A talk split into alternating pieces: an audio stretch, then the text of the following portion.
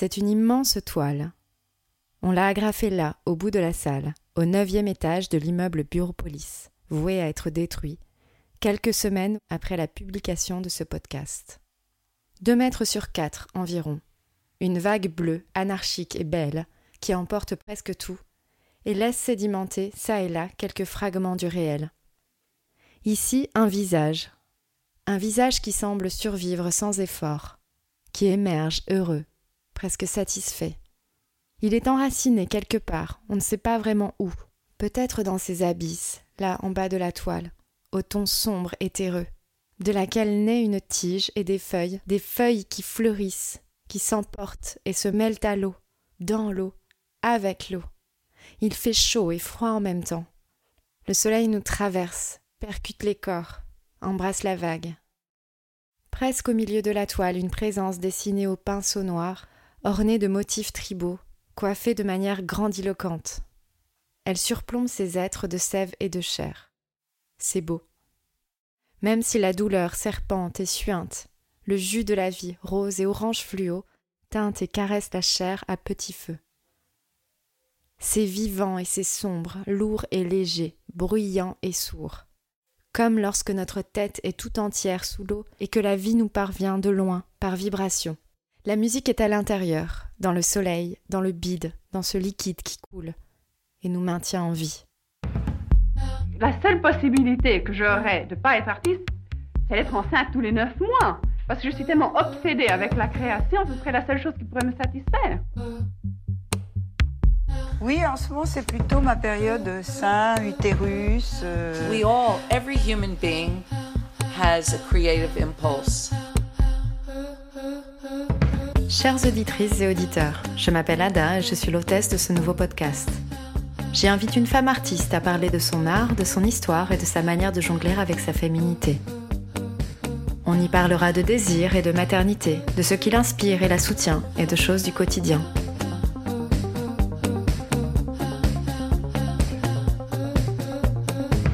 Peintre, plasticienne, artiste textile, photographe, des artistes femmes d'aujourd'hui viendront raconter leur créativité au prisme de leur féminité.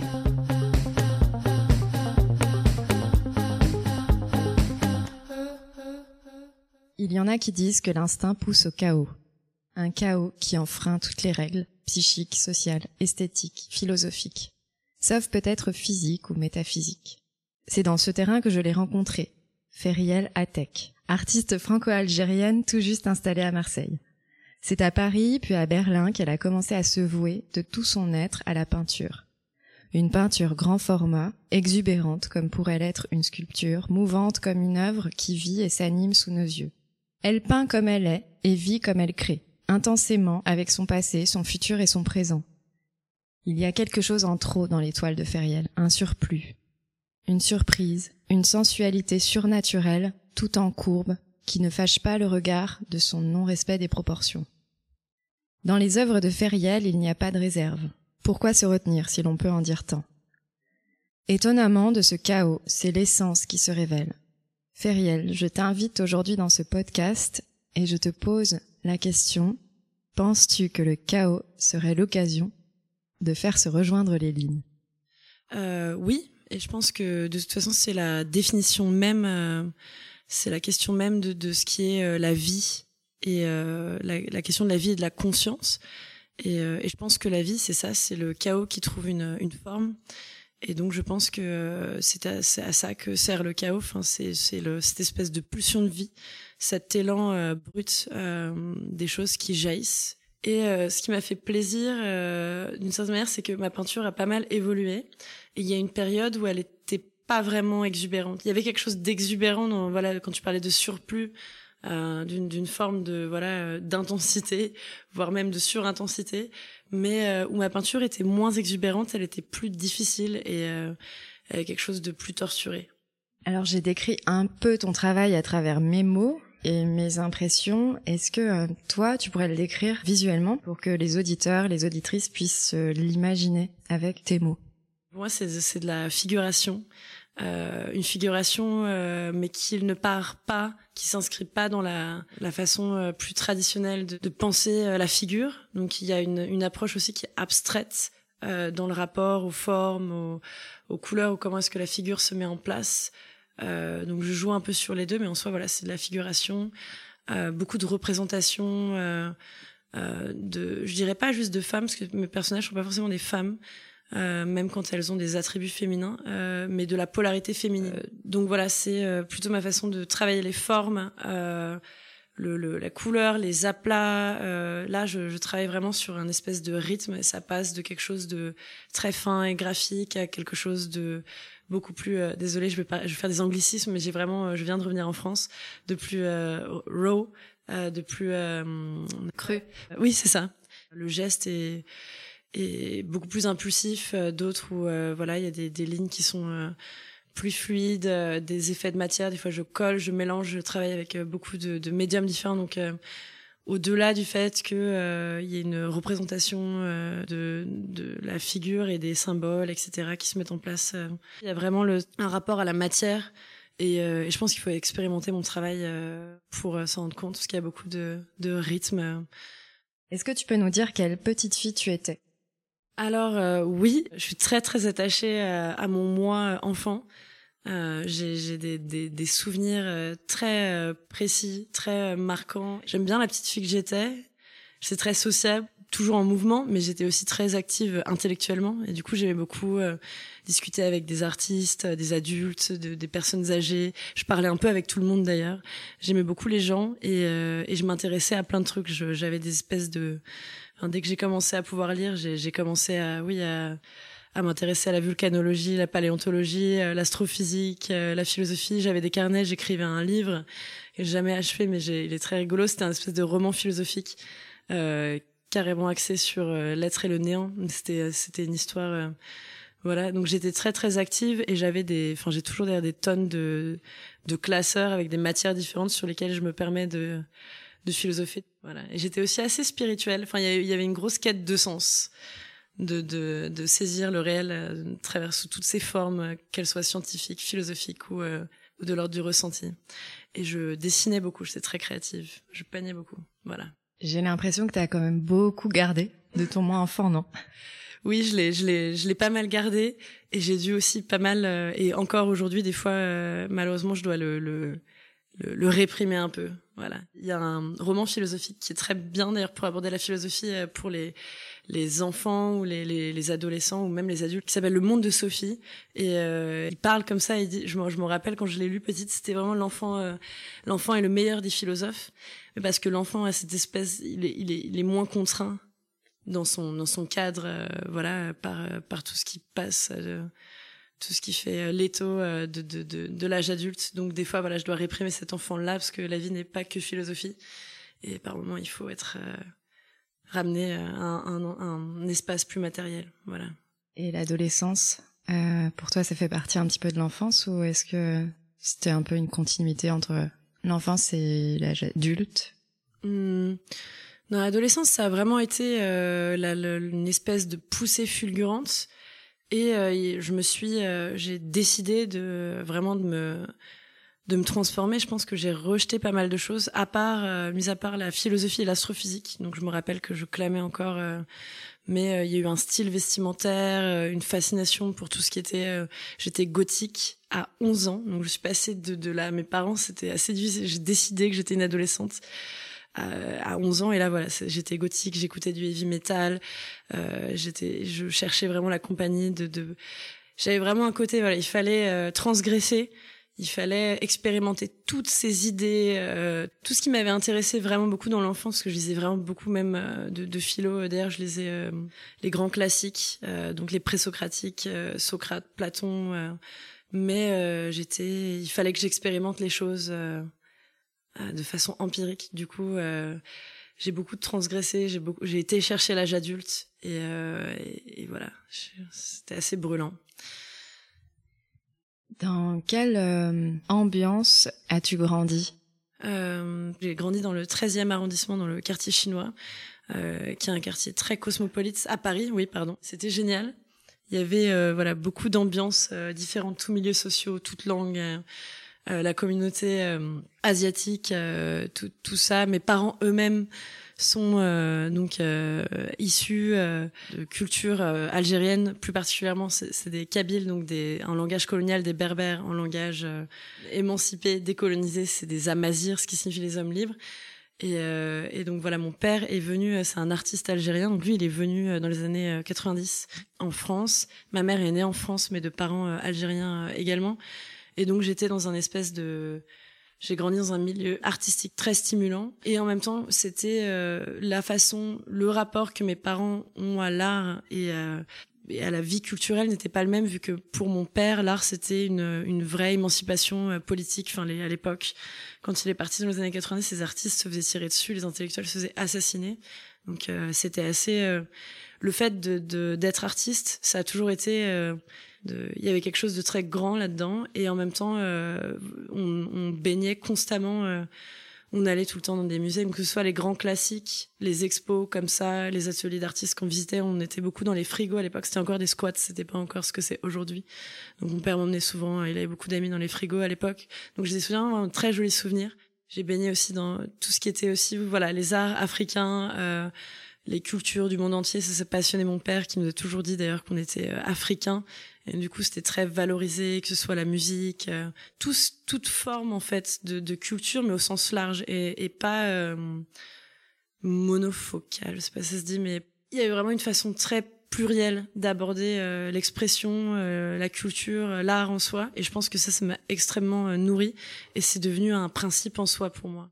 Donc il n'y avait pas ce côté, euh, je trouve, assez bourgeois des fois dans la façon d'aborder euh, euh, la culture, ou voilà, c'est une forme de raffinement, etc. Donc, chez nous, c'était une, c'est normal, c'était aussi une, une nécessité d'être, et la culture, elle était partout pour nous, et toute forme de culture était intéressante.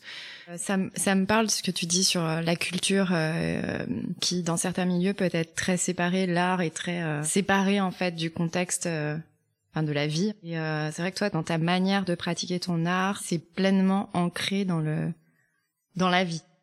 Euh, alors, Feriel, t'es devenue une self-taught artist. Alors, moi aussi, je fais de l'anglicisme parce que j'ai pas trouvé de mot équivalent en français. Autodidacte. Merci. Je voilà. Tu t'es mis à, à l'art euh, après avoir fait des études de philo ou, à, ou pendant?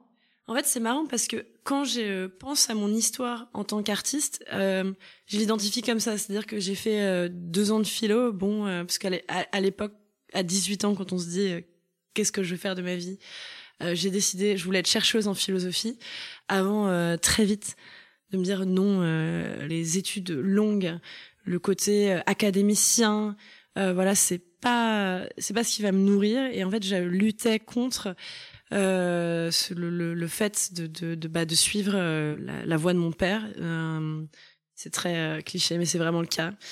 Et on a déménagé à Rouen quand j'étais adolescente et j'étais prise pour l'option lourde art plastique. Et, j'ai pas beaucoup aimé le fait d'être encadrée dans ma pratique. J'avais déjà mon style. Ma, ma prof d'art plastique m'avait donné, entre guillemets, une salle que je m'étais complètement appropriée et j'avais fait tous les le plafond, les, les murs en, en noir et blanc avec mes corps, mes trucs. C'était déjà comme ça, en plus torturé justement. J'aime beaucoup l'histoire de l'art quand on devait commenter un tableau, quand on devait parler de quelque chose. Par contre, voilà. Et là, je me suis rendu compte, je pense que non, euh, j'étais un peu la, la c'est ridicule, hein, mais la rebelle euh, de, la classe. Euh, et je voulais vraiment faire ce que je voulais en peinture ou en, voilà. Je, me suis rendu compte d'ailleurs que ma façon d'être artiste serait en autodidacte, même si j'ai eu des doutes là-dessus.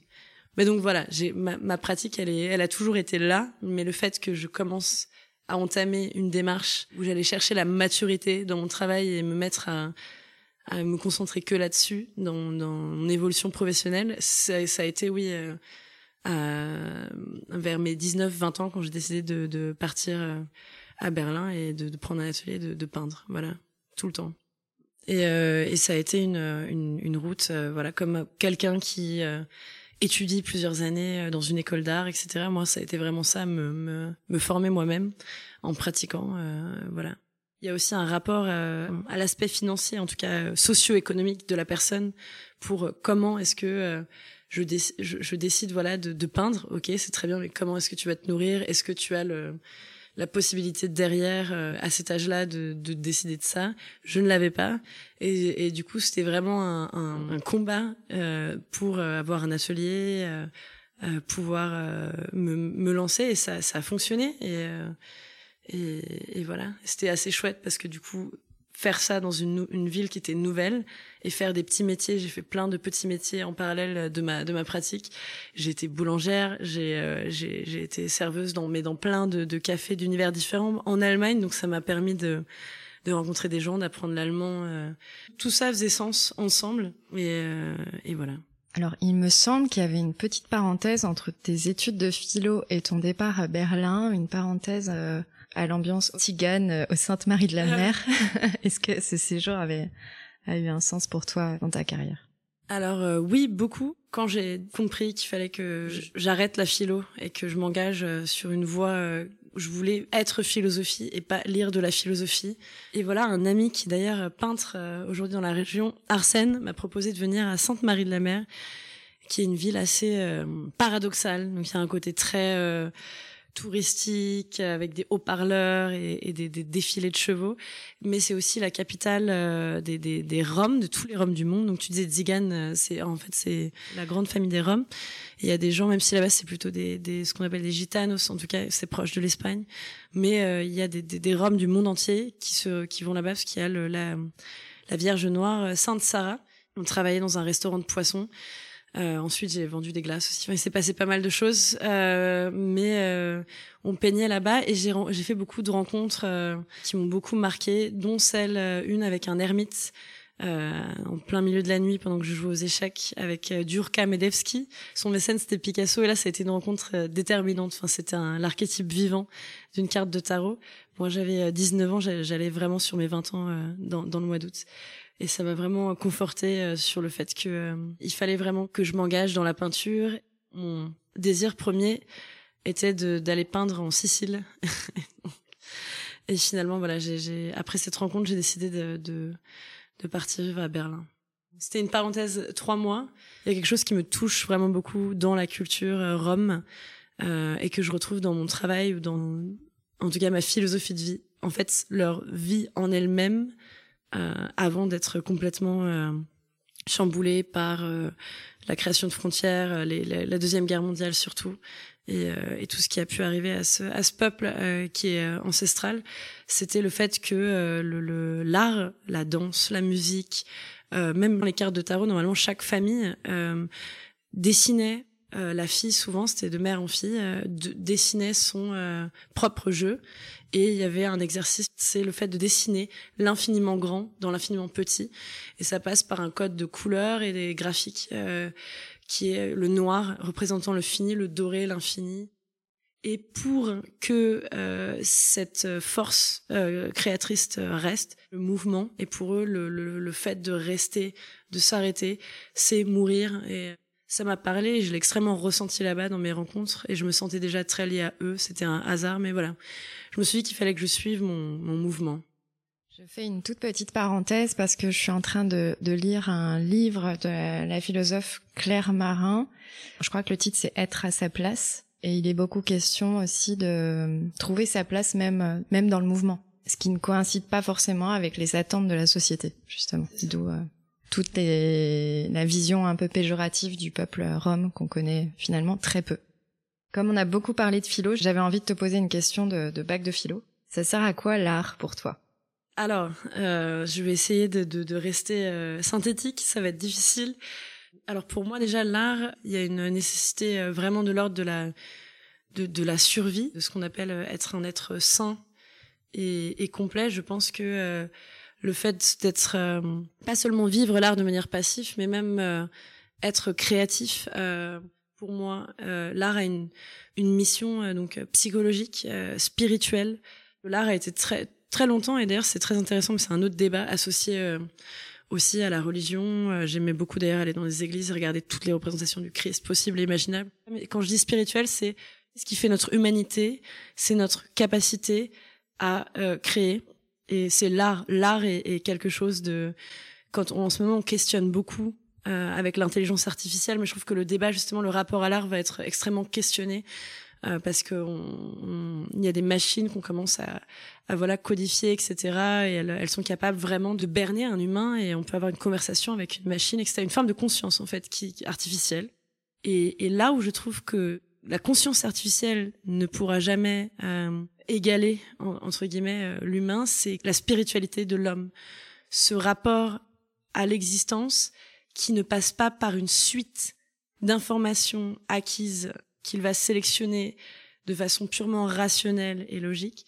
C'est un lien direct euh, de l'ordre de la magie en fait. Tu parlais du chaos au début, l'art, le chaos, euh, la vie. Nous sommes des, des formes issues du chaos qui avons trouvé une stabilité et nous sommes exprimés à travers des, des formes en fait. Bergson y revient aussi euh, dans, dans son rapport à, au temps, à la conscience. Et, euh, et pour lui, l'art est euh, capable de dépasser ce que l'intelligence ne peut pas euh, saisir. L'intelligence, en fait, c'est une, c'est, une réponse à la compréhension que l'on a euh, du chaos. Et dans l'acte de création, il y a quelque chose de très divin. Et, c'est comme si l'humain rejouait le divin lorsque euh, il, se mettait à créer. Euh, et on voit ça vraiment avec euh, même les peintures rupestres. Au milieu du rien, euh, il y a ce raffinement. Il y a le fait qu'on ait créé des couleurs, qu'on ait, on ait voulu euh, imprimer des formes, ce geste euh, quasiment vital et hyper instinctif que chaque enfant a de laisser sa trace. Et, et c'est, ça la spiritualité, c'est la conscience de soi au sein de quelque chose de très grand qui se matérialise dans l'expression de soi. Oui, en fait, ma question, elle est, elle est nulle parce que l'art ne sert pas à quelque chose. L'art, il, il est en fait. C'est juste, euh, il est là euh, naturellement. Enfin, ça vient, ça fait partie de notre euh, notre nature presque. C'est ça. Mais le, mais le fait que tu aies posé cette question-là en disant à quoi ça sert, c'est c'est c'est exactement. Euh, bah, D'ailleurs, ce dont parle Bergson, en fait, l'intelligence, la mémoire, en tout cas la façon dont on utilise la, notre façon d'appréhender le réel, elle est liée à une utilité. Et on a beaucoup de mal à saisir euh, le réel dans son sa, sa contingence. On va regarder un objet à travers sa fonctionnalité, alors que chaque objet est unique. Réduire les choses à leur utilité. Parce que c'est comme ça qu'on justement on, on, on, gère le chaos. Et l'art justement est une façon euh, directe d'être relié au chaos et l'art fait appel à l'intuition qui est quelque chose de très différent de l'intelligence ou bien le, le, rationnel. C'est tout un débat qui pourrait durer encore quelques heures. euh, je décris un petit peu le cadre dans lequel on est. On est euh, dans notre atelier, donc on partage toutes les deux depuis euh, deux mois à peu près, depuis que tu es arrivée à Marseille, depuis Berlin au huitième étage dans un immeuble qui s'appelle Bureau Police qui va être démoli d'ici un mois. On est vraiment dans les derniers moments. Euh, je voulais te, te, demander comment tu commençais ta journée à l'atelier. Alors, en général, euh, je me fais un café et je prépare mes pinceaux et je me lance. Voilà, j'ai un côté très euh, très animal quand je travaille et, tu m'as vu d'ailleurs la première fois où je suis arrivée ici. Euh, j'ai vraiment, euh, je me suis jetée sur le mur. Enfin, j'ai de manière pas appliquée du tout. Enfin, il y a presque une espèce de, de fébrilité dans le, le, fait de me mettre à travailler. Et je vais, si c'est un travail en cours, au contraire, voilà, je vais même jusqu'à ce que je revienne à l'atelier, euh, être obsédée, euh, vraiment envie de, de, de, revenir, de continuer. Euh, si au contraire euh, j'arrive avec une, une, grande toile blanche, il va vraiment falloir que je commence tout de suite. Et euh, donc il y a quelque chose de impulsif. Ouais, justement, j'avais envie de, de, raconter ce premier, ces premiers moments. On a cloué avec euh, des talons deux grandes toiles que tu as posées en croix, donc ça fait comme un, un triptyque. Je mettrai euh, des visuels. Et donc, tu avais cette toile devant toi, j'étais dos à toi et j'entends un splash vider, je crois, une bouteille d'eau sur euh, sur ta toile. Et après, j'entends un deuxième splash.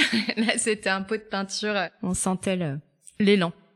Alors, il y a beaucoup de corps dans ton travail des corps végétaux et des corps euh, charnels, des corps humains, qui sont euh, parfois, on dirait, fragmentés, mais finalement, on peut re retrouver un peu le fil, euh, les relier les uns aux autres quand on les, les regarde. Est-ce que c'est charnel pour toi la peinture?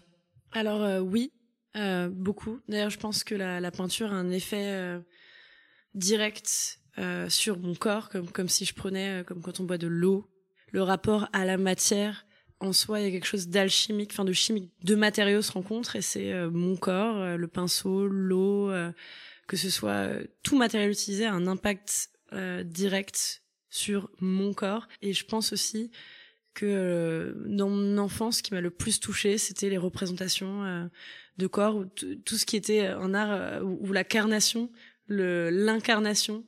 Ça me touchait beaucoup et ça me touchait vraiment d'ailleurs physiquement. Mes peintres préférés et mes paintresses préférés, c'est vraiment des gens qui ont un rapport euh, très expressif dans la représentation du corps. Kokoschka et Gonchil, euh, voilà. Après, euh, par exemple, je me rappelle, euh, j'étais petite et mon père m'avait emmené voir une exposition en, plein air sur ce pont de Ousmane Sow, qui est décédé l'année de la naissance de ma fille et qui est un sculpteur sénégalais. Et lui, il représentait les corps, c'était des corps euh, très très grands, faits euh, presque, euh, on aurait dit de boue, très très impressionnant. Et je sais que ça m'a énormément marqué. Et donc c'est ce qui me touche. La peinture de Bacon aussi, les représentations du Christ, les os, la cage thoracique qui se tord. Ce. J'ai vraiment beaucoup aimé ça quand j'étais petite. J'aime beaucoup aussi, il y a Garouste, la peinture de Garouste, rien n'est plus expressif qu'un corps pour moi, ou un visage d'ailleurs. Le, visage pour moi est vraiment aussi un, espace. Au-delà du portrait, justement, il n'y a pas forcément le côté portrait, c'est vraiment un, un, espace d'expression euh, très important pour moi aussi. On rejoint un peu le peut-être le spirituel avec euh, tes visages. Je regarde euh, tes visages, on voit des choses de l'âme en fait dans tes peintures. Donc il y a à la fois quelque chose de très charnel et, et à la fois très sensible. Ouais, je pense aussi. J'ai trouvé le terme de grotesque dans un texte qui décrivait ton travail sur Internet. Qu'est-ce que c'est le grotesque pour toi? Est-ce que c'est euh, antagoniste du beau? Alors, euh, pas du tout. Euh, justement, je trouve que dans le, le, grotesque, il y a quelque chose de... ça va être comme l'archétype du clown, par exemple, ou le théâtre japonais, ou tout ce qui est l'expression exagérée il y a presque toujours un caractère comique, mais c'est un comique directement euh, lié à la catharsis. C'est ha ha ha, un rire très accentué. Et du coup, c'est pas du tout antagoniste euh, au beau pour moi. Euh, le grotesque est nécessaire et naviguer entre le, subtil et, le grotesque, je pense que c'est c'est important. Je trouve qu'on a besoin de masques, de clowns, de démons, de sorcières qui hurlent et, et des fois on a besoin de quelque chose de plus subtil. Mais et voilà. Bah, les lignes qu'on voit dans ton travail sont extrêmement subtiles. Reparlons de la toile que j'ai évoquée, donc cette grande toile accrochée euh, au mur de l'atelier, ce triptyque. On pourrait voir une sorte de scène onirique ou mythologique. Donc il y a un homme qui est assez central dans la composition, qui prend beaucoup de place, qui entoure presque euh, les autres personnages, des, visages de femmes aussi, un, homme et une femme enlacés. Qu'est-ce que tu y vois toi dans cette toile? Est-ce que tu as envie d'en dire quelque chose? Alors je trouve ça très rigolo que tu parles de mythe parce que euh, c'est vraiment une toile qui s'inscrit dans ma entre guillemets mythologie personnelle, mais que j'ai peint euh, complètement avec mon inconscient. Il y a d'autres toiles où je vais être plus euh, voilà, il va aussi avoir une recherche esthétique ou quelque chose euh, et après coup, quand j'ai regardé cette toile et que euh, c'est une amie surtout qui me connaît bien, qui, qui elle m'a dit mais ça me choque Feriel. Enfin, ça raconte un peu euh, un peu tout et il y a un mélange de passé, de présent, de futur. Et c'était vraiment et d'ailleurs je l'ai faite comme une croix. Mais tout a été complètement inconscient. Je suis très émue quand je je me rends compte de tout ce que ça raconte. Et en même temps, il y avait le paysage que je voyais de l'atelier, je trouve les calanques d'une certaine il y avait quelque chose de, de une façon de de sublimer euh, des événements euh, qui sont produits. C'est là que je vois que voilà, peindre pour moi et même au-delà de moi-même, je pense pour pour euh, même en tant que justement art thérapeute, ce qui est mon ma une nouvelle deuxième casquette, enfin nouvelle, ça fait trois ans que je me suis mis à, à, à explorer l'art thérapie. Euh, c'est pour dire que pour moi, chaque tableau, euh, c'est m'approprier le réel. Je crée un bout de réel, je me réapproprie. Euh, et, là, il y a encore quelque chose de très euh, presque de chamanique. J'ai compris que tout n'était qu'une histoire de, de symboles et de médium. On utilise un médium et dans ce médium, on retrouve euh, notre puissance. On se réapproprie le réel, on se réapproprie son corps, on se réapproprie les événements, sa conscience, le passé, le présent, le futur, et énormément de choses se rejouent et ça nous permet vraiment d'avancer, même dans notre vie matérielle et concrète. Donc euh, c'est une toile qui qui m'a qui m'a donné beaucoup de puissance en fait, vraiment. Qui m'a redonné de la force et j'ai hâte d'en, faire une autre de cette taille pour pour pouvoir avancer encore plus. Voilà. C'est un peu la, comme la fonction du rêve qui est de digérer les événements qu'on a vécus, mais cette fois un rêve matérialisé. Oui, j'imagine qu'en faisant cette toile, tu as eu des moments euh, de transe. Oui, il y a comme de l'amnésie en fait sur euh, certains moments du procédé. Il y a des passages, en tout cas, euh, je suis incapable de, de, chronologiquement ou même en soi de me les.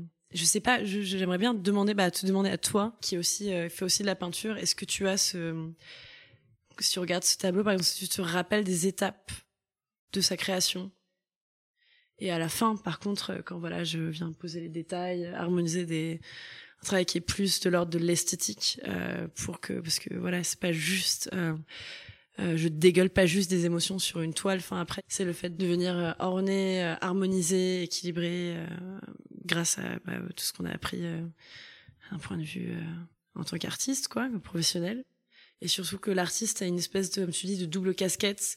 On a cette espèce d'injonction à, aussi à créer, mais à vendre. Vu que c'est le métier et on est un des seuls métiers où il faut payer pour, euh, on dépense de l'argent pour travailler avant d'être euh, rémunéré.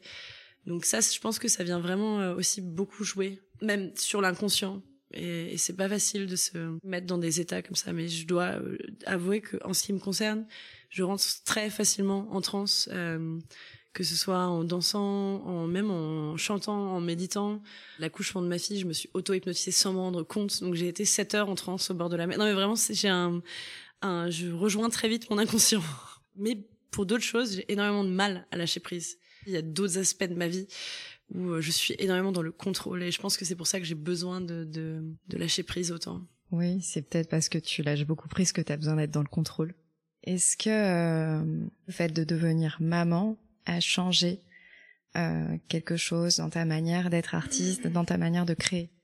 Alors oui, énormément. J'ai eu ma fille à 22 ans, donc à Berlin, dans un contexte euh, assez euh, particulier où j'étais en pleine construction et euh, ma peinture était extrêmement jeune et surtout mon, mon travail, donc que ce soit l'assiduité, la façon dont on valorise son travail surtout. Et le fait d'être maman, ça m'a c'est venu donner encore plus de d'intensité à mon travail et surtout à, à ma productivité. Enfin, je déteste le mot productivité, mais je me suis mise à énormément produire, à peindre de, voilà de façon très prolifique. Ça a commencé dès la, la grossesse euh, jusqu'à euh, même quand ma fille était tout bébé. Euh, les, les, instants de l'envie de créer euh, a été encore plus grande, plus forte comme quand on voit la, la fertilité ou le fait les plantes, quand tu vois mes, les plantes dans mes tableaux, ça grouille, c'est une végétation quelque chose de très voilà prolifique. Ça a réveillé ce côté-là chez moi. Euh, l'accouchement en lui-même euh, a été euh, un gros moment de de catharsis, enfin quasiment au-delà de la catharsis, c'était une illumination réellement. Et j'ai j'ai réalisé que j'étais une femme biologiquement parlant à ce moment-là parce que j'ai toujours un rapport assez particulier euh, à, la féminité. Euh, et je pense que j'ai associé euh, la maternité, le fait de, de, donner la vie vraiment à la création en toute puissance. Enfin, il y a eu quelque chose de très euh, très divin. Et ça, je l'ai vraiment retrouvé dans mon travail et même vis-à-vis de ma fille, le fait de peindre et d'être une mère artiste et de, de tout faire pour continuer à l'être et de, de impliquer ma fille dans ma vie d'artiste, ça a été quasiment politique pour moi et très très important. Donc voilà, la peinture a pris une dimension d'autant plus euh, importante d'un point de vue euh, politique, social, euh, personnel. C'est le mot déploiement qui m'est venu quand tu parlais de, de, comment ton art a évolué à la naissance de ta fille. C'est ça. C'est il y a eu déploiement et il y a eu aussi le fait de, de donc pour que quelque chose se déploie, il faut qu'il y ait un espace. Et c'est comme si du coup en donnant plus d'espace à quelque chose qui venait de moi mais qui me dépassait et qui euh, vivait, euh, qui était un être à part entière, j'ai eu besoin aussi de donner plus de place, euh, un espace tout aussi important à mon travail pour équilibrer les deux, pour me déployer en tant que mère et rester un individu voilà en accord avec soi pour être une bonne mère il fallait que mon art soit ait un, assez d'espace en fait j'ai commencé à en prendre soin comme de mon enfant et je pense que ça m'a beaucoup apporté et on peut dire que dans cet espace, euh, ta fille a pleinement sa place. Ta fille, tu l'intègres vraiment à ta vie artistique? Oui, oui, elle venait euh, beaucoup. Euh, enfin, elle vient même. On s'est aussi beaucoup à l'atelier, mais surtout, on, Je pense que le truc que j'ai eu avec mes parents, voilà, il est, il est, il est transmis euh, à ma fille aussi, parce qu'elle voit, elle le voit, elle voit que pour moi, c'est, elle me le dit d'ailleurs, c'est vital de, de, de peindre, euh, de dessiner. Et elle, elle, elle a vraiment ce rapport-là aussi euh, euh, à, la, à la création en soi, même au-delà de dessiner ou, ou peindre, ou euh, que ce soit du collage. C'est comme un héritage, une transmission. Euh, quelque chose qui doit perdurer. Puis elle va chez ses grands-parents, c'est la même chose. Donc ça fait partie de nos vies en fait. Puis elle se rend compte que sa maman, pour elle, c'est euh, je suis satisfaite quand je peux travailler. Elle le sait et elle sait qu'il faut qu'on on laisse une place à ça et, et qu'elle a sa place là-dedans. Est-ce que tu te sens femme quand tu crées? Il y a une époque où je me sentais très masculine en peignant et on associait, on me l'a dit en fait, on associait beaucoup ma façon de travailler à euh, quelque chose de masculin. Une fois, une, c'était une femme d'ailleurs à Berlin quand j'étais plus jeune. Elle était là, mais qui a peint ça? Et quand je lui ai dit que j'avais peint ça, elle, elle ne me croyait pas. Elle me déjà, t'es trop jeune. Et surtout, euh, c'est un, ton travail, ta peinture est très masculine, socialement parlant. Une polarité masculine euh, très exprimée, mais c'est parce que la société considère que le fait de euh, s'exprimer de façon entre guillemets forte, d'être très direct, j'ai toujours été comme ça. Donc, de pas vraiment s'adapter aux attentes que la société a de ce qu'est être une femme, tout en étant euh, ce qu'on appelle euh, féminine. Euh, en, voilà, donc j'avais tout, toutes ces polarités-là en moi. Et il est vrai que j'avais remarqué petite, en naviguant pas mal dans le milieu artistique, que le grand format était vraiment associé euh, à l'homme. Et mes deux parents sont artistes. Et la peinture que je préférais de ma mère, elle avait arrêté de peindre justement euh, c'était un grand format et euh, un très grand format que j'aimais beaucoup. Et après, elle a fait que du petit format. Et je sais pas, j'ai l'impression que dépasser sa condition féminine à une certaine époque, c'était le le fait de faire du grand format et de vraiment avoir quelque chose de, de viril dans sa façon de, de travailler. Et aujourd'hui, non, euh, je je vois pas euh, ça comme ça. Il y a une époque où ça m'aurait dérangé, voilà, qu'on me définisse comme étant femme artiste, parce que moi, je voulais juste être artiste. Et ensuite, euh, au fil du temps, j'ai, à travers ma pratique et aussi euh, le fait de, de, devenir, de faire des expositions, d'être une professionnelle dans le monde de l'art et d'être une femme et d'être une mère et, euh, et en plus une femme de couleur, j'ai compris que ces différences là, ou en tout cas tout ce qui nous limitait, le fait qu'on soit catégorisé dans un domaine et qu'il y ait des attentes par rapport à nous-mêmes, euh, il fallait l'exprimer justement, le revendiquer d'une certaine manière. En fait, je me sens euh, comme je le suis dans ma vie, enfin ni femme ni homme, et j'exprime toutes mes polarités euh, dans ma peinture.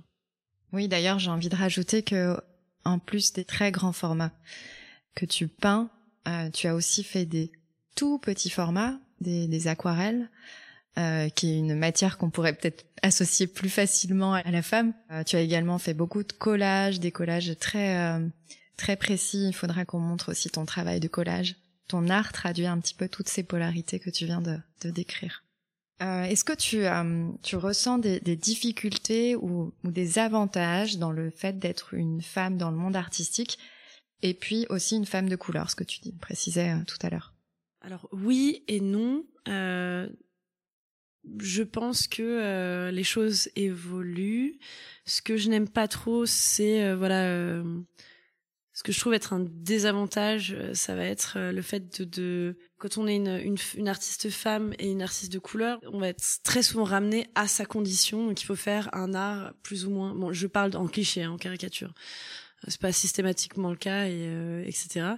Mais un art, euh, voilà, qui rappelle euh, ces caractéristiques-là, qui sont euh, pourtant pas forcément. et il est vrai que je trouve que la scène artistique il n'y a pas beaucoup de gens euh, de couleur. Je trouve que dans les écoles d'art, il y a très peu de gens issus de ce, cet héritage, euh, euh, de ces populations qui ont été colonisées, qui viennent d'Afrique, euh, même euh, d'Asie. voilà, on est, on est, on n'est pas présent, on n'est pas représenté dans les musées, on n'est pas représenté dans les galeries. il y a pas longtemps, on appelait l'art africain l'art primitif. moi, j'ai jamais considéré ça comme de l'art primitif. Euh, donc il y a tout un rapport euh, qui est vraiment euh, très européen. Et je le ressens, oui. On m'a déjà dit, même là, à Berlin, un mec qui m'a dit, ah, mais euh, c'est fou ton parcours, pourtant t'es algérienne. Voilà, c'est des choses qui reviennent et qui sont euh, extrêmement euh, violentes parce que on est, on n'a pas envie d'être, on n'a pas envie d'être limité à ça. Il y a aussi, une, voilà, une place à gagner, même quand les gens ne sont pas frontalement. Je veux pas, voilà, dire tout le monde est raciste, tout le monde est c'est tellement ancré dans l'inconscient collectif, cette espèce de, de conscience coloniale. C'est ancré dans le langage, la façon même d'aborder euh, une jeune femme artiste d'origine euh, algérienne. Ça se ressent et, ça va de, choses très subtiles à des choses qui sont beaucoup plus euh, concrètement euh, qui limitent le, le, le, quotidien, les perspectives ou la façon dont on va être pris au sérieux, abordé. Et il y a aussi, je trouve, du coup, une façon de travailler qui est différente. Par exemple, il y a une artiste qui s'appelle Jade Fado Joutimi. C'est certes une femme de couleur, mais son travail n'a absolument rien à voir avec euh, le fait qu'elle soit une femme euh, de couleur. Il est juste euh, extrêmement bon et, et, et, fort. Et je trouve qu'il y a peu de place qui est donnée à ce type d'artiste. Et souvent, on attend d'un artiste de couleur à ce que, voilà, si je suis d'origine africaine, je vais faire un art qui rappelle un peu, voilà, je travaille avec des tissus, des trucs. Je, je, eh, je critique pas ça, hein, si euh, la démarche est sincère et que c'est bien aussi de faire appel à ses origines, euh, son patrimoine culturel. Je parle de la place qui est donnée.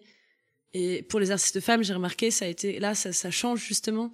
Euh, petit à petit, mais il y avait vraiment un rapport. Voilà, les femmes qui étaient, c'était des femmes qui allaient peindre des vagins. Euh, qui allaient, je n'ai rien contre, hein, j'aime beaucoup. Il y a aucun, c'est pas une critique, c'est plus pour que quelque chose existe, il ne faut pas qu'il sorte de, de, du cadre qu'on lui donne. Toute la difficulté de faire sa place là où il y en a pas, enfin ou en tout cas la place est très rétrécie, très. C'est c'est c'est ça. Est-ce qu'il y a une ou des femmes artistes qui t'ont beaucoup inspiré ou qui t'inspirent encore aujourd'hui? Pas forcément artiste visuel. Ah oui, il y en a plein, plein, plein. J'aime beaucoup Sacha Waltz. C'est un peu l'héritière de Pina Bausch. Et j'aime énormément son travail. J'ai été voir plusieurs fois euh, un de ses spectacles euh, qui s'appelle euh, Körper, qui veut dire le corps. Et, justement, c'est au-delà de la danse contemporaine. Il y a de l'art visuel. c'est une expérience multidimensionnelle, extrêmement puissante. Et, euh, voilà, j'aime beaucoup son travail. Donc Sacha Waltz. Il y a aussi euh, Paula Rego, euh, que j'aime beaucoup, qui est une artiste euh, euh portugaise, qui a été connue très tardivement, euh, qui a eu une, une expo euh, à Paris que j'avais été voir au musée de l'Orangerie, il me semble, où elle a enfin été, on lui a enfin redonné, voilà un peu son un peu comme sa place c'est ça comme Louise Bourgeois qui a été connue sur le tard.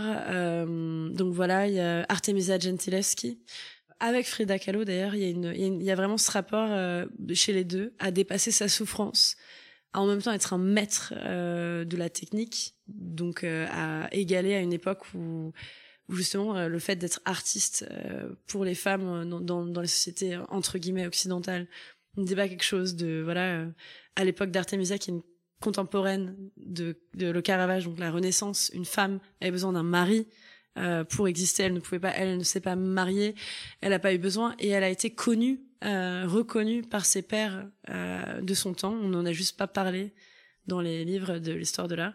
Et tout son travail, elle cache des symboles euh, très très puissants. Et en fait, elle a, à 13 ans, elle s'est fait violer par son professeur de perspective. Avec son père, ils ont porté plainte à l'époque et, euh, et pour savoir si la victime disait la vérité, on lui brisait les doigts. Euh, c'est très violent et c'est pendant la puberté. Elle était en, train de se former et, on voit qu'après tout son travail est une espèce de sublimation, revanche, réappropriation, euh, dépassement. Euh, il y a cette résilience dans son dans son boulot qui est incroyable et, dès que j'en parle, je ressens énormément d'émotions. Je elle a vraiment, elle s'est vraiment servi de l'art pour dépasser sa condition de femme, mais aussi tout ce qui lui est arrivé dans sa vie personnelle et ça se ressent dans son travail et en même temps il y a cette maîtrise de la peinture, cette façon de peindre qui est incroyable. Tu en as parlé tout à l'heure, l'art-thérapie fait partie intégrante de ta vie d'artiste. Est-ce que tu peux nous dire de quelle manière tu utilises l'art pour accompagner les gens? Alors là, j'en suis à mes tout débuts. Euh, donc, euh, j'ai fini euh, mon école euh, à Berlin. Donc, j'ai fait ça en Allemagne et on a eu une, un apprentissage très pratique. Et ma première expérience, ça a été avec des enfants qui avaient été placés sous tutelle des services sociaux et qui vivaient dans un même, une même. Ils formaient ce qu'on appelle une WG en allemand, c'est-à-dire une colocation d'enfants. Ils étaient une famille ensemble, donc ils étaient huit sous la, la surveillance d'une femme qui elle-même avait une famille et c'était un peu comme leur mère sans leur donner de d'affection physique mais elle s'occupait d'eux euh, de façon euh, bureaucratique euh, enfin comme d'un parent légal et en fait ils sont venus dans mon atelier pendant plus de six mois Et ça a été, euh, j'ai trouvé ma, ma, façon de travailler avec eux et, et c'était vraiment euh, le fait de ritualiser. Donc j'ai compris que le cadre était très important.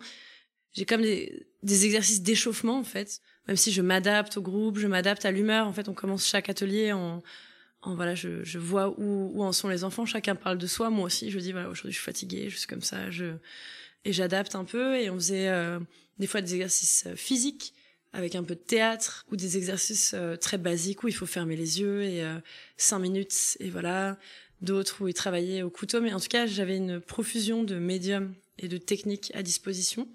Et après il y avait souvent un atelier long euh, d'expression libre autour d'un thème et souvent en fait moi j'étais là pour leur donner les matériaux. Donc je passe comme ça et je leur tends quelque chose. J'essaye de les moi je me vois comme une espèce de déclencheur euh, de, de guide, c'est ça, voilà, exactement, comme un comme un, un guide. Et je suis euh, aussi d'ailleurs en transe pendant leur Je suis très attentive. Et, euh, et pour garder la qualité thérapeutique du moment, qu'il n'y ait pas de brèche qui vienne casser ce... Parce que c'est des moments, je, je leur ai fait travailler avec des bombes sur du grand format, sur des, avec plein de matériaux euh, différents. Et du coup, il faut, faut être très très attentif pour garder cette énergie. J'ai trouvé que c'était très subtil et qu'il y avait quelque chose de l'ordre du chamanisme. D'ailleurs, on a travaillé avec aussi l'astrologie avec ces enfants-là, avec les, leurs archétypes. Euh, c'est un échange équivalent d'énergie, c'est très intéressant. Voilà, ça m'a beaucoup plu. Alors justement, tu viens d'aborder les, les, deux autres thématiques que je voulais discuter avec toi. Il y avait la question de la santé mentale et de l'astrologie. On, on y reviendra euh, juste après. Quel est le rapport euh, pour toi entre euh, ton art et ta santé mentale? Mmh. Alors je pense que c'est vital pour moi pour rester euh, équilibré de pratiquer. D'ailleurs, on me l'a déjà dit, on m'a déjà dit que on, voyait dans mon travail qu'il était que c'était quelque chose de nécessaire que j'avais cette j'ai eu des visites d'ateliers comme ça les gens me disaient c'est dingue on voit vraiment que tu peins parce que il le faut en fait voilà. D'ailleurs, j'aime beaucoup, je vais encore digresser, l'art, entre guillemets, des fous, l'art brut, donc Adolphe Wolfi, euh, l'art naïf, les collections euh, de psychiatres, quand on a découvert justement l'art-thérapie. C'est vraiment des peintures et un art qui me touche. Et, euh, et je trouve qu'en fait, euh, j'ai un côté un peu atypique des fois. Et, et ce, ce côté atypique, en fait, trouve toute sa légitimité euh, dans ma pratique. Et ma pratique vient canaliser euh, voilà. Et aussi j'ai traversé euh, pour être honnête des choses assez difficiles. Je crois qu'on peut le dire de, de, façon assez objective euh, pour mes pour mes 28 ans presque 29 et ça m'a l'art m'a aidé à, à voilà dépasser euh, des choses très violentes. Et réellement ça a été très très thérapeutique. Et c'est d'ailleurs pour ça que je me suis rendu compte du pouvoir de manière de façon concrète de, de, de l'art comme forme de thérapie. J'ai appris que ça existait. Euh, j'ai lu Jung et ça a été d'ailleurs euh, une illumination. J'ai fait des rapprochements avec euh, justement toutes ces cultures que j'avais vues petites, même les Touaregs par exemple, qui n'ont rien mais du désert et continuent à faire de la poésie, pour qui la peinture aussi c'est très important. Et j'ai vu l'importance du, du, rituel créatif. Il y a des sociétés où il y a trois fois par semaine un rituel de danse euh, la transe, en fait, les gens ont toujours utilisé l'art comme forme de thérapie, sauf que ça faisait partie intégrante du quotidien et c'est ce qui maintenait la société saine. Euh, le tarot, c'est pareil, euh, la, la, la, liseuse de cartes euh, dans euh, les sociétés roms, c'est la thérapeute en fait. D'ailleurs, celle qui les lit, c'est la Drabani et son rôle, c'est d'être euh, sorcière, psychologue et médecin. Je trouve qu'en art-thérapie, on retrouve ça il y a quelque chose de très total. C'est une forme de thérapie très totale qui passe par euh, et la psychanalyse, même la psychiatrie euh, traditionnelle, et des observations scientifiques, euh, voire même en neurosciences qu'on a pu faire sur euh, la façon dont euh, justement des pratiques concrètes peuvent influencer le comportement et changer même l'architecture du cerveau. Je pense que c'est quelque chose qui va être de plus en plus valorisé en, en, France aussi. Voilà. Je te rejoins là-dedans et il faudrait tout un tout un épisode de podcast sur la question de l'art thérapie. Ouais. Il y a plein de choses euh, plein de choses à dire. Et euh, donc pour faire le lien vers l'astrologie, euh, donc toi t'es t'es, t'es Lion ascendant Lion.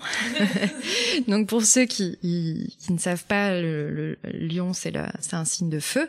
Est-ce que le fait d'être devenu artiste euh, était écrit dans ton thème? Euh, Alors oui, il euh, y a euh, d'ailleurs même euh, le fait de guérir à travers l'art et, euh, et l'expression. Euh, oui, c'est écrit. C'est écrit déjà ascendant Lion, ascendant Lion. c'est Lion, c'est un des un des, des, des, des signes entre guillemets artistiques, mais surtout c'est l'expression. Voilà, l'expression, le fait de s'exprimer est très très important. Et, et en fait, la personne existe parce qu'elle s'exprime et elle a besoin de s'exprimer pour exister. Et j'ai aussi ma blessure karmique en lion. Euh, quand on a sa blessure karmique en lion, vraiment la création est euh, très importante pour guérir et, euh, et le métier aussi d'ailleurs de d'art thérapeute est d'une certaine manière aussi euh, inscrit dans mon thème. C'est assez rigolo. Est-ce que tu te sers de l'astrologie dans dans ta pratique artistique? Dans ma pratique directement, je pense qu'il y a eu des moments où oui, j'ai été très inspirée par les archétypes qu'on retrouve en astrologie euh, et les procédés alchimiques. Mais aussi quand j'observe la pratique d'un autre artiste, je vais regarder un peu euh, quels éléments il a euh, dans son travail, s'il y a plus de du feu, de l'eau, de la terre, etc. En tout cas, la compréhension des archétypes a fait évoluer ma peinture. Ça, c'est sûr plus j'ai approfondi ce domaine-là, plus c'est venu enrichir mon travail, en tout cas mon inconscient, à trouver encore plus de, de, d'espace voilà, à remplir. Mais euh, dans la vie, oui, je me sers beaucoup de l'astrologie. Et j'imagine euh, que la nature également euh, est une source d'aspiration pour toi parce qu'on voit énormément, enfin la nature est foisonnante comme tu disais tout à l'heure dans tes œuvres. Est-ce que comme ça, il y a un endroit qui te vient en tête, un endroit dans lequel tu tu te sens bien, un endroit qui t'inspire, un lieu sur cette terre? Ou en dehors de la terre euh, Alors il y en a beaucoup, donc c'est un peu difficile euh, de répondre, mais un endroit en lien avec la nature où je me suis sentie particulièrement bien, c'était euh, dans le verger de mes grands-parents en Kabylie. Au bout, tout au bout du verger, il y avait un grand sol pleureur et en fait, j'allais lui parler tous les tous les jours quand j'allais j'allais des fois un mois en Algérie tous les ans jusqu'à mes 15 ans euh, l'été et la plupart du temps. Et j'allais voir ce saule pleureur et, et et je me sentais vraiment vraiment bien et, parce qu'il rassemblait plusieurs éléments qui me qui me qui me parlent. Mais voilà, et ma tante se rappelle de ça, elle m'emmenait lui parler et elle a d'ailleurs écrit une histoire pour enfants qui est assez liée à ça. Un enfant qui parle avec un arbre et, et tout ça. Et quand il a été, il est tombé malade, mon grand-père a dû le couper. Et euh, je sais que ça a été assez euh, dramatique. Je me rappelle avoir euh, avoir été assez triste. Donc ouais, c'est un, un, endroit auquel j'aime bien euh, penser. Je veux bien que tu me racontes cette histoire à l'occasion. On va terminer cet échange avec euh, huit mini-questions. En fait, je vais te donner euh, des mots. Je te laisse y répondre par un autre mot, sans réfléchir, avec vraiment ce qui te vient spontanément sur le moment. Un rituel. Euh, cérémonie. Une boisson. Euh, de l'eau. Un lieu. La mer. Une euh, musique. Eric Satie. Un livre. Euh, L'art de la joie. Une femme. Je sais pas pourquoi j'ai trop bugué. Non, il faut que ce soit spontané, il faut que ce soit spontané. Je vais dire Frida, Frida Kahlo. Une œuvre. Mmh, il y en a trop qui se bousculent dans ma tête. Je prendrais l'extase euh, de, de Sainte Thérèse. Un mouvement. Mmh, projeter sa tête vers l'avant. Pour suivre ton activité artistique, on peut te suivre sur Instagram. Je donnerai euh, toutes les références dans le résumé ou sur la page Insta du podcast. Est-ce que euh, tu as un message à laisser aux femmes, artistes, créatrices, qui écoutent? Moi, je dirais qu'il faut, euh, il faut jamais se priver de sa puissance d'être. Il faut euh, s'exprimer. Et si notre façon de s'exprimer, elle est euh, tout en légèreté, dans ce cas-là, il faut être euh, authentique, fidèle à soi-même et euh, retrouver son, son c'est très cliché, son enfant intérieur, suivre son instinct et ne pas avoir peur d'être, d'être trop, d'être trop peu, juste voilà, retrouver sa puissance d'exister, euh, être une île, comme dirait euh, Damasio, j'aime beaucoup. Euh, il faut être une île, créer un champ autour de soi, euh, de de de d'expression, et ensuite le monde euh, vient à nous, et, euh, et voilà. Merci infiniment. Merci à toi, Ada, et merci de ta patience aussi.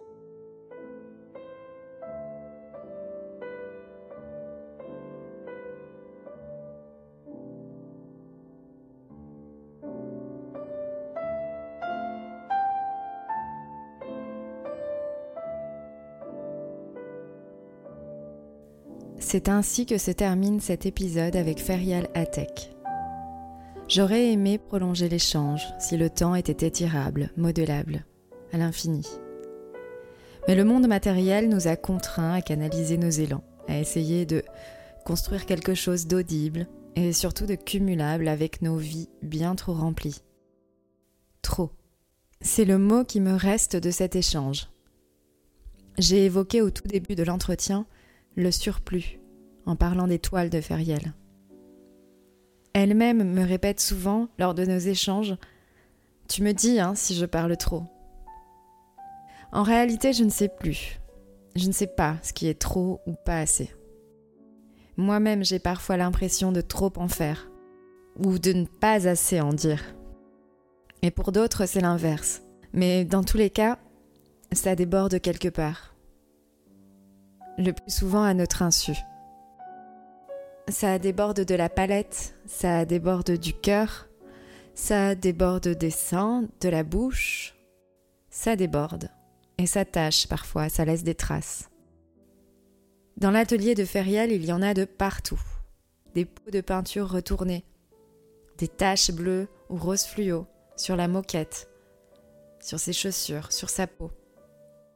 Sur ses toiles, c'est pareil. L'eau, les larmes, le lait, le sang. Perles, gouttes, inondent.